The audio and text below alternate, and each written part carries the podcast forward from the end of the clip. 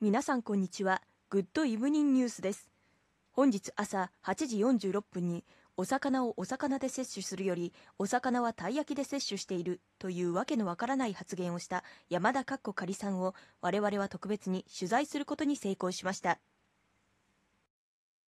こんにちは。こんにちは。お魚をお魚で摂取するというよりも、お魚はたい焼きで摂取している。これはどういうことなのでしょうかまあなんていうか、今日はカニの日らしいので、カニと魚って違いますよね。まあでも、なんていうか、どっちも水族館にいるんで、たい焼きってお魚なんですか魚の形をしてるんで、魚です。名前にもタイってついてるんで、あれはタイを焼いているので、タイ焼きなんです。いえ、あれはおやつです。はえ魚はダメなんですかタイ焼きはいけるんですよ。つまりこれで魚を摂取してくださいってことですよね。いえ、違います。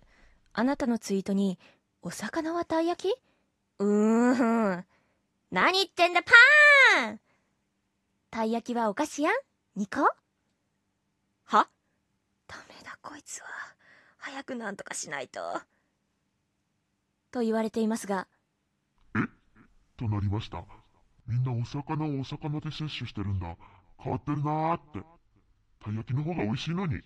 ずっとたい焼きでお魚を摂取してきたのですかはい、ずっとです。太りますよ。っていうか太りました声がすっごい太ってるような気がするんですけど。あいえデブブルーン魚はヘルシーだと言うからたい焼き生活を続けてきたというのに、だから太ってるなんて。たい焼きに裏切られた気分だー山田かっこかりさんはその場から逃げ去り現場には戻ってこなかったようです以上夜のニュースでした皆さんもお気をつけください